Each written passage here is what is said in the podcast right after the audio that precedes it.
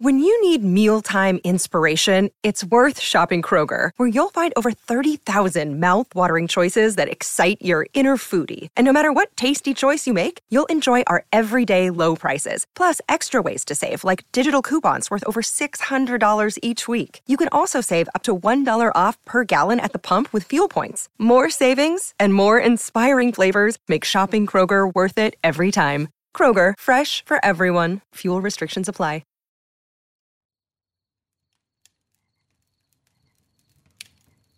Hola de nuevo. ¿Cómo estás? Muy bien, espero. El título de hoy tal vez pueda sonar un poco a magia. Atraer la suerte. ¿Es que realmente podemos atraer la suerte? ¿No es cuestión de puro azar? Bueno, sí y no. Depende. Por norma general, pensamos que la suerte es la suerte y ya está. La tienes o no la tienes. Sin embargo, habrás oído decir que la vida se parece un poco a una partida de cartas. Pueden tocarnos buenas o malas cartas. Y es verdad que eso no lo podemos controlar. Pero reconocerás conmigo en que sí podemos controlar lo que hacemos con ellas. Es decir, utilizar una estrategia de juego u otra. Pues de eso va el tema de hoy.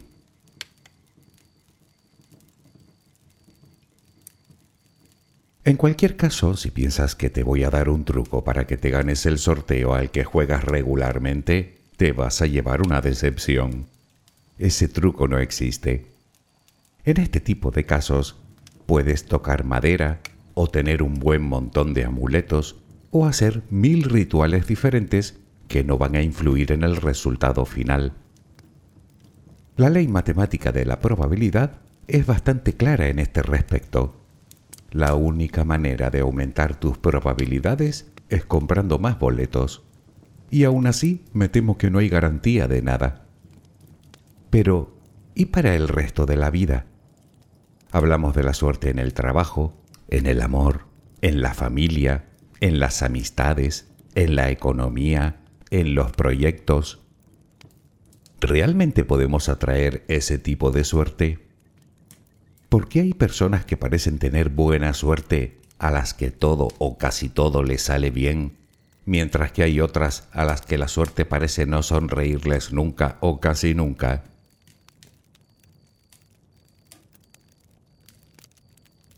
Aunque no lo creas, los científicos llevan también bastante tiempo haciéndose las mismas preguntas y después de décadas de investigación, han llegado a algunas conclusiones muy interesantes. Es un poco lo mismo que sucede con el sorteo. No podemos controlar que nos toque, pero sí podemos comprar más boletos para tener más probabilidades.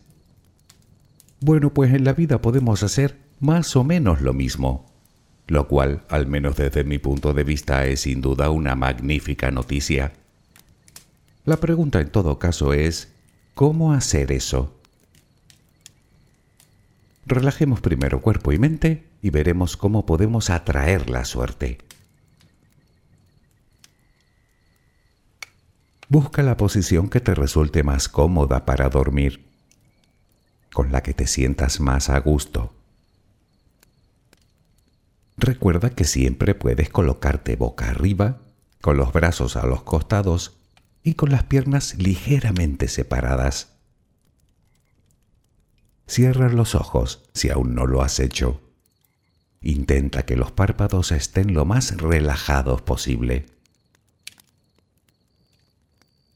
Toma aire profundamente por la nariz. Reténlo un par de segundos y suéltalo lentamente. Lo hacemos otra vez, pero en esta ocasión con la respiración abdominal. Inspira, reténlo, suelta. Nota cómo el abdomen sube y baja mientras que tu pecho permanece inmóvil. Una última vez, inspira, reténlo y suelta.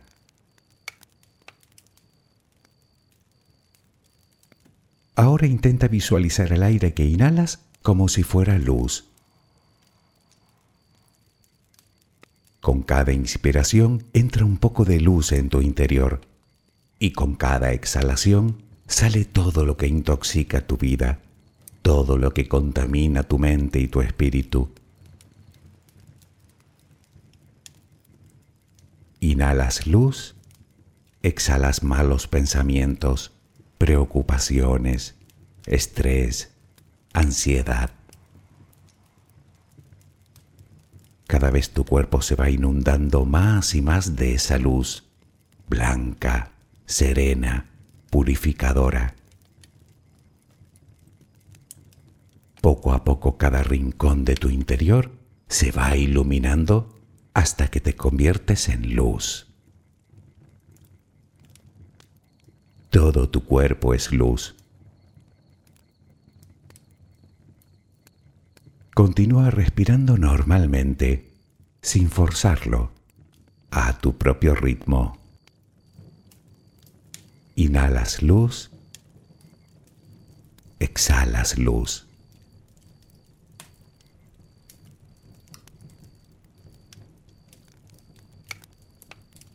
Ahora comenzaremos a relajar todo nuestro cuerpo. Empezamos por los pies. Nota cómo se relajan. El pie derecho. El pie izquierdo.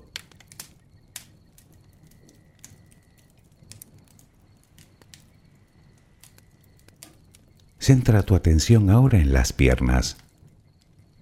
Siente su peso. Tobillos pantorrillas, muslos. Nota cómo se relajan. Pierna derecha, pierna izquierda. Ambas quedan completamente relajadas.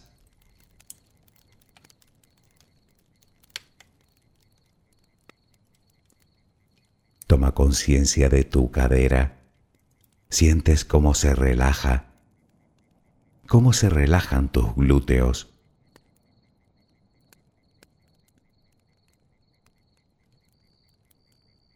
Piensa ahora en tu abdomen que sigue balanceándose con cada respiración.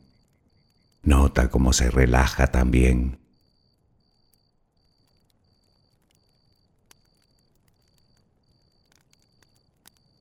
Tu pecho que permanece inmóvil también se va relajando.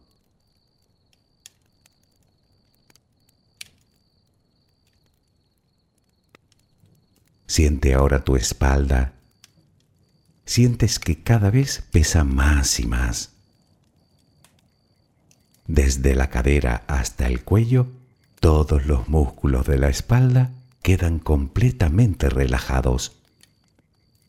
Notas como ya no hay tensión en ella.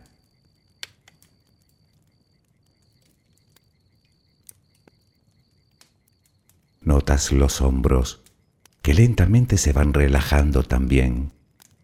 Nota cómo caen.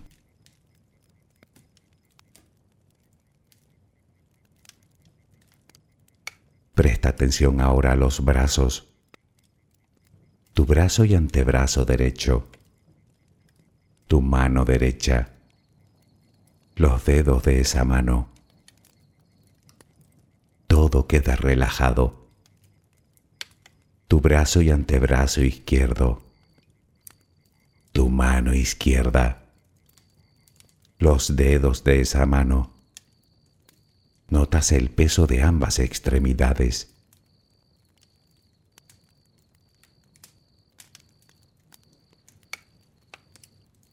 Dirigimos ahora nuestra atención al cuello. Visualízalo. Notas cómo los músculos se van relajando también.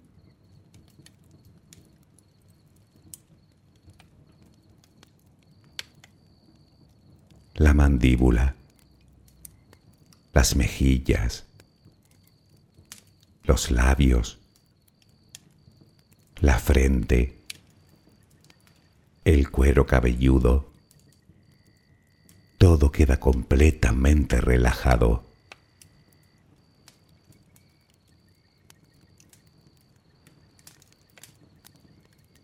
Sigue respirando lenta y serenamente. Con cada respiración sientes como tu cuerpo se va relajando más y más.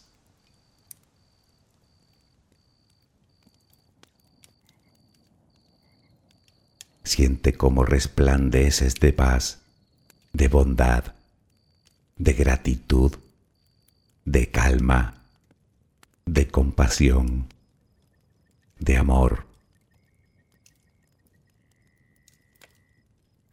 Continúa respirando suavemente.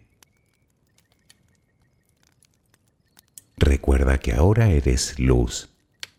Solo respira tranquilamente.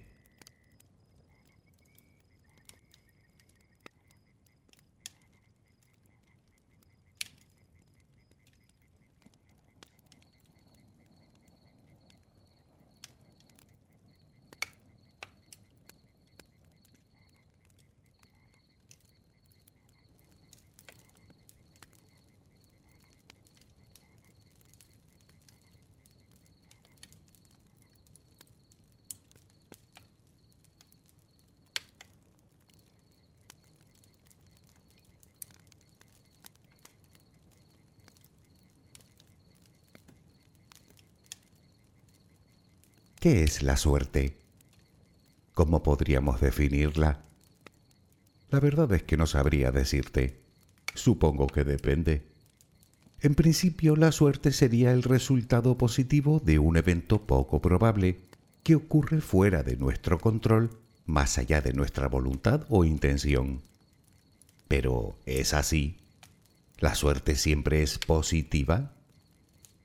El mismo Dalai Lama dice que a veces no obtener lo que deseamos es un magnífico golpe de suerte. O como dicen los chinos, cuidado con lo que deseas, no vaya a ser que se cumpla. Si lo piensas un poco, la suerte puede ser también bastante relativa.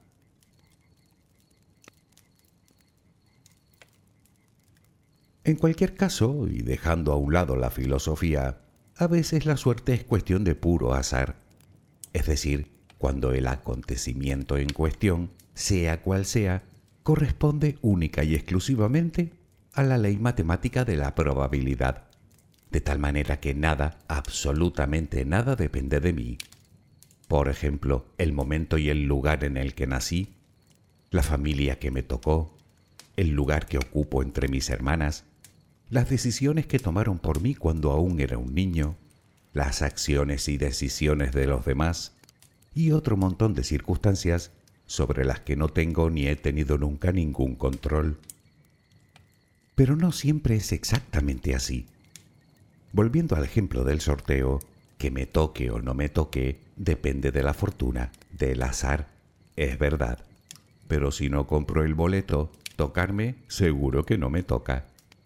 Por lo tanto, siendo verdad que nuestra vida está plagada de eventos que escapan a nuestro control, también es cierto que incluso en una situación donde dependo del azar, una parte de responsabilidad sí que tengo, aunque vale que en este caso mi margen de maniobra sea muy escaso. Quiero decir que puede haber una parte de suerte en las cosas que nos suceden, cierto, pero nos guste o no, también hay una parte de responsabilidad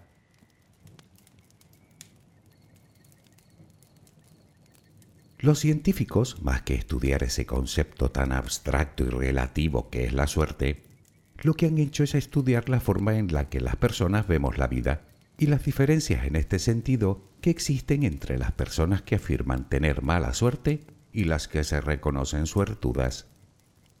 La conclusión a la que han llegado, después de múltiples estudios, es que la diferencia está justamente ahí, en nuestra conducta y aunque nos cueste aceptarlo en un altísimo porcentaje. Y como te dije, eso sí que lo podemos controlar.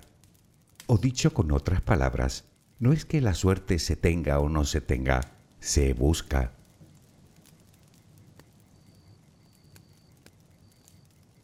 Pongamos un par de ejemplos para verlo más claro.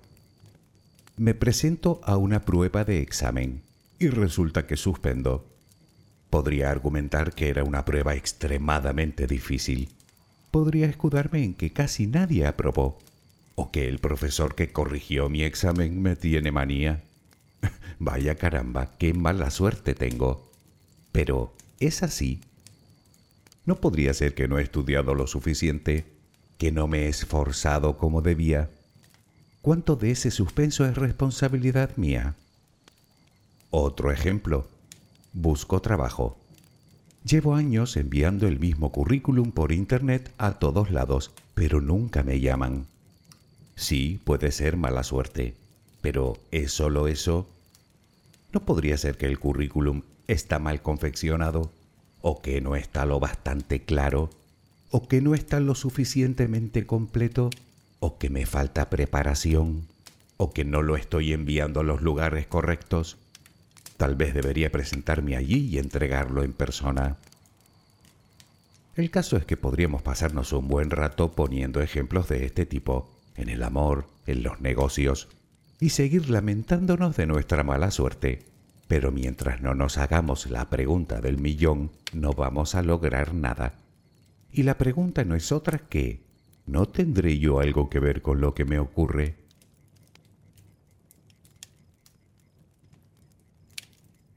Es cierto que determinadas circunstancias escapan por completo a nuestro control, pero también es verdad que en la vida, dependiendo de nuestra conducta, podemos obtener un resultado u otro.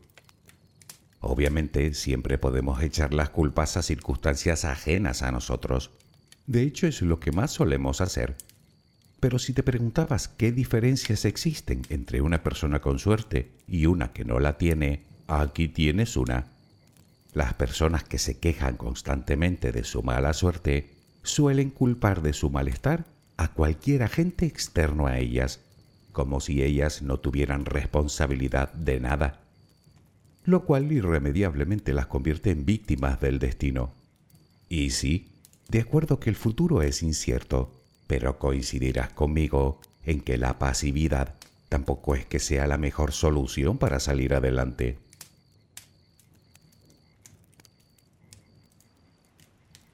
A esta forma de atribuir los acontecimientos que nos suceden en la vida, en psicología se le llama locus de control externo. Nada depende de nosotros, así que simplemente no hacemos nada. Como se suele decir, nos sentamos a verlas venir, esperando que el paso del tiempo solucione todos nuestros problemas. Nos inventamos un montón de excusas para justificar nuestros fracasos y nuestra pasividad excusas que no sirven sino para incrementar nuestra sensación de mala suerte. Y puede parecer la actitud más cómoda, pero desde luego no es la más apropiada, porque nos estaremos quedando sin iniciativa e instalando en el conformismo. Y es que el problema está en algo que comentábamos en el audio anterior sobre la indefensión aprendida. La comodidad y la pasividad a la que nos conduce creer que no somos responsables de nada, a la vez nos va cargando de frustración e impotencia que pueden hacernos caer en la indefensión. Si no puedo hacer nada para cambiar, ¿para qué intentarlo? De ahí eso que se suele decir, que la mala suerte atrae a la mala suerte.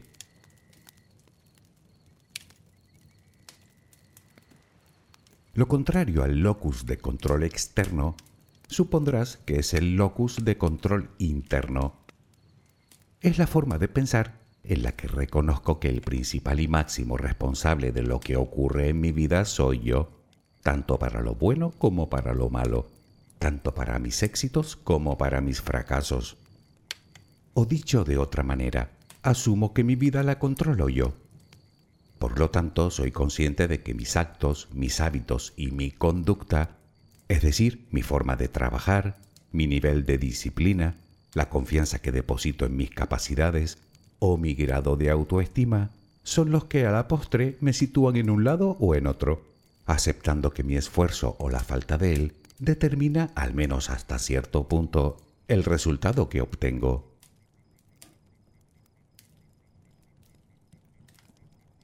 Las personas que piensan de este modo, curiosamente no suelen creer demasiado en la suerte, y desde luego nunca se abandonan a ella. Pues mira por dónde resulta que son las que más suerte tienen. y es fácil de entender.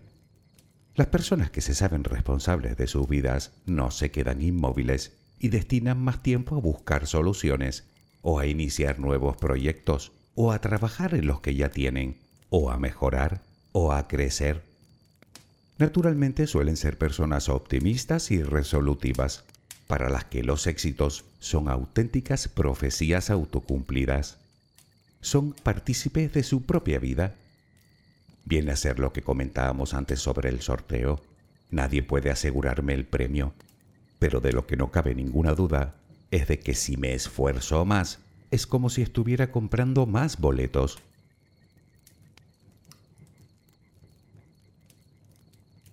La ciencia ha descubierto que no todos los tipos de personalidad tienen, digamos, la misma suerte. Por ejemplo, una persona extrovertida, al mantener más relaciones y estar más con los demás, suele tener más suerte a la hora de encontrar un buen empleo, por ejemplo. Por contra, a una persona ansiosa le ocurre todo lo contrario, porque su mente agitada le dificultará las relaciones y abrirse a lo nuevo y por ende a reconocer lo que sucede a su alrededor, lo cual a su vez le impedirá aprovechar esas oportunidades que se le brindan. Mientras que una persona extrovertida y dinámica tendrá siempre más probabilidades de estar en el lugar preciso y en el momento adecuado.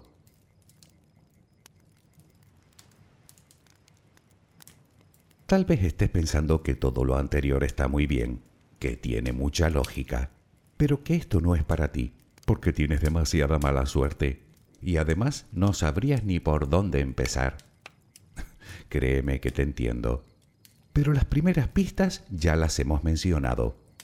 La primera, deja de creer tanto en la suerte y empieza a creer más en ti para variar. Y la segunda, afronta cualquier cosa que te dispongas a hacer con optimismo. Y si puede ser, en todos los aspectos de la vida.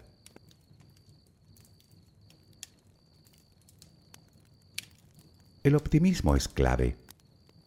Resulta que las personas optimistas se arriesgan en nuevas empresas y no les da miedo probar cosas diferentes simplemente porque esperan tener suerte.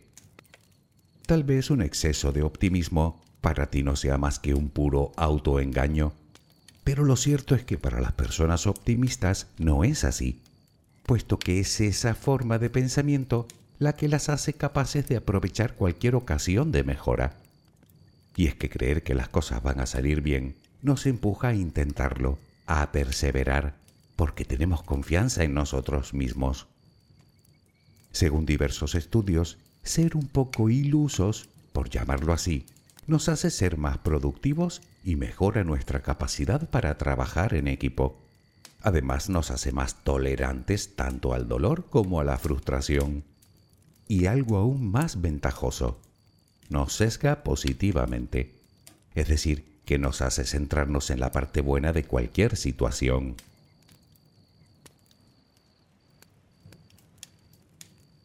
Un recurso que también tenemos a nuestro alcance es utilizar la memoria selectiva. Verás, para bien o para mal, las personas tenemos una limitación muy evidente, y es que no podemos pensar en dos cosas a la vez. O piensas en una cosa o piensas en la otra, o utilizas el pensamiento a tu favor o en tu contra. Y eso lo decide cada uno voluntariamente. Sé que no es fácil, pero con un poco de empeño y esfuerzo lo puedes conseguir, tú y cualquiera. Solo hay que intentarlo e insistir hasta convertirlo en hábito. La cuestión está en focalizar nuestra mente en lo que nos interesa. Y lo que nos interesa son fundamentalmente nuestras fortalezas, las cosas que realmente se nos dan bien. Y si no las tenemos claras, a buscarlas porque forman parte de nosotros, de nuestra singularidad. Por lo tanto, empieza a pensar en tus puntos fuertes y en las veces que sí tuviste éxito, en las que te salieron las cosas bien, en las que diste todo para conseguir algo, en las que obtuviste recompensa por tu esfuerzo. Todos tenemos momentos de esos en nuestro recuerdo, solo hay que ejercitar un poco la memoria.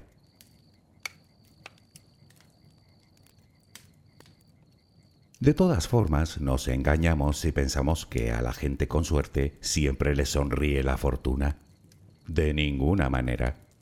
Ellos también están expuestos a los vaivenes de la vida, igual que cualquiera, pero enfrentan la adversidad de forma diferente, centrándose en lo positivo y aprendiendo de ello. Esa carga de positividad les procura la confianza, la seguridad y la motivación tanto para seguir adelante como para afrontar nuevos retos.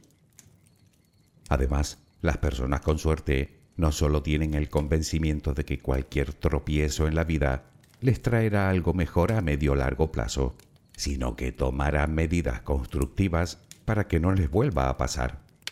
Digamos que intentan protegerse contra la mala suerte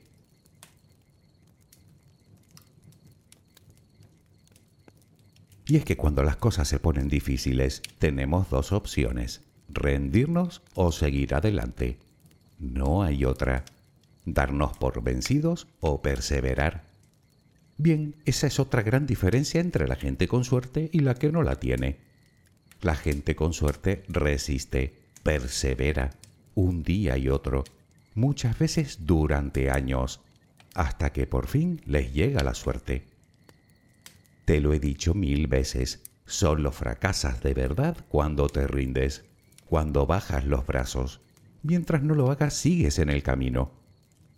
Te lo digo de otro modo, mientras no te rindas, estarás llamando a la suerte.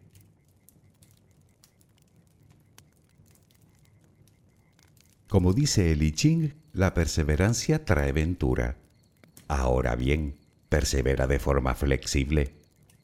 Me explico. ¿Recuerdas el ejemplo del currículum? ¿Cómo pretendo conseguir resultados diferentes haciendo siempre lo mismo? Eso no es perseverar, eso es darse de bruces una y otra vez contra la misma pared. Y eso tiene de productivo lo que yo de bailarín clásico. Se dice que Edison necesitó de unos mil intentos para conseguir que funcionara la lámpara incandescente. Mil intentos son muchos intentos pero supondrás que no fueron todos iguales. Cada vez que lo intentaba cambiaba algo, por pequeño que fuera, hasta que finalmente lo logró. Bueno, pues este puede ser un ejemplo perfecto. Es como quien empieza unos estudios y al poco se da cuenta de que eso no es lo que quiere. ¿Puede perseverar? Claro que sí, pero ¿tendría sentido hacerlo? ¿De qué sirve seguir por un camino que no conduce a nada? Estarás de acuerdo conmigo en que lo más inteligente sería cambiar. En un caso como ese podríamos pensar que se trata de un fracaso, pero ni de lejos. Esa actitud demuestra valentía, inteligencia, flexibilidad, adaptabilidad, justo los atributos de los que hacen gala las personas con suerte.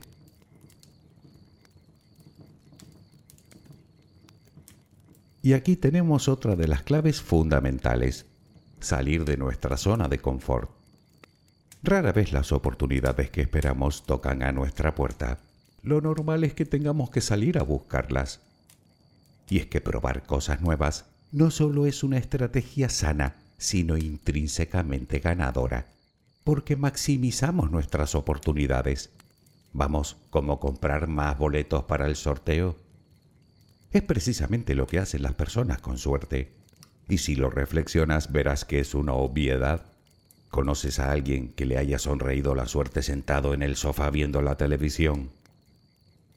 Si no nos van las cosas bien con la vida que llevamos, ¿no crees que deberíamos empezar a cambiar algo?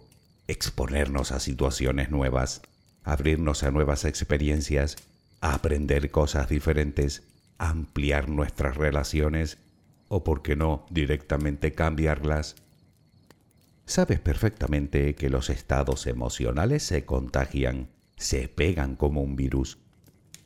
La gente positiva transmite precisamente eso, positividad, esperanza, alegría, ilusión, mientras que la gente negativa transmite pesadumbre, resignación, hastío, pasividad,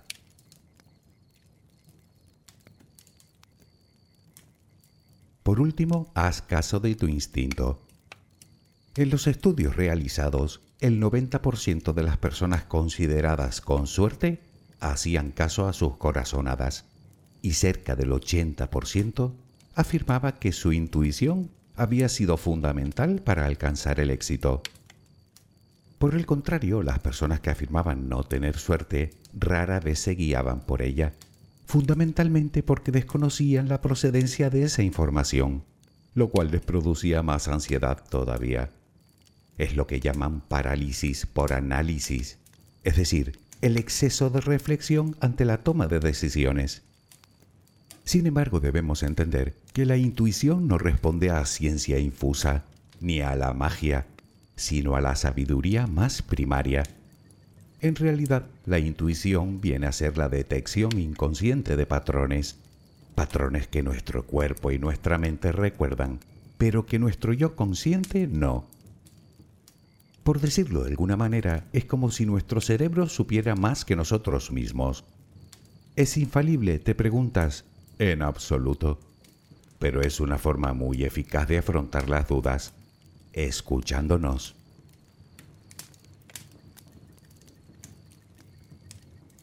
Optimismo, flexibilidad, salir de nuestra zona de confort para maximizar nuestras oportunidades, hacer caso de nuestro instinto, cuidar nuestras relaciones, echarle un poco de valor a la vida y nunca, nunca, nunca rendirnos. Y apuestos también nos vendría bien mantener nuestra mente en el presente y bien abierta. Y obviamente confiar en nosotros mismos. Reflexiónalo.